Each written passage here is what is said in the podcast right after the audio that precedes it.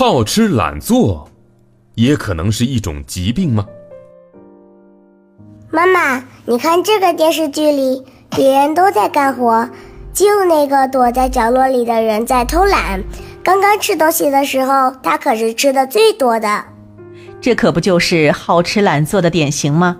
小明啊，你可不能像他们这样啊！好吃懒做是一个贬义词。形容一个人好逸恶劳，只顾着贪图享受，光想着吃东西，却不愿意干活。不过呀，如果有些人他突然变得喜欢吃东西，而且不愿意运动，看上去啊也像是好吃懒做一样。除了他真的想偷懒以外，也有可能他是生病了。是的，有时候好吃懒做可能是因为疾病导致的。之前。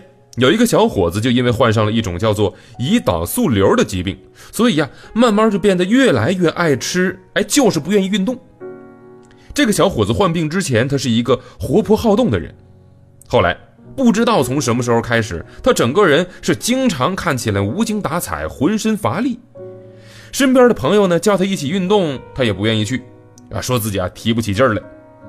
可是到了吃饭的时候，他却吃的也是越来越多。饭量增长的很快，大家觉得特别奇怪，但是也不知道是什么原因导致这个小伙子变得这么好吃懒做。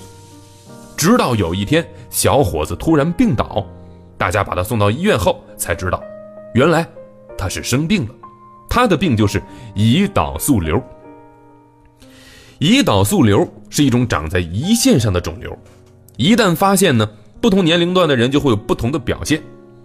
年轻人得了这种病之后呢，会表现的经常头晕乏力，不愿意动，所以啊，很容易被误解为好吃懒做。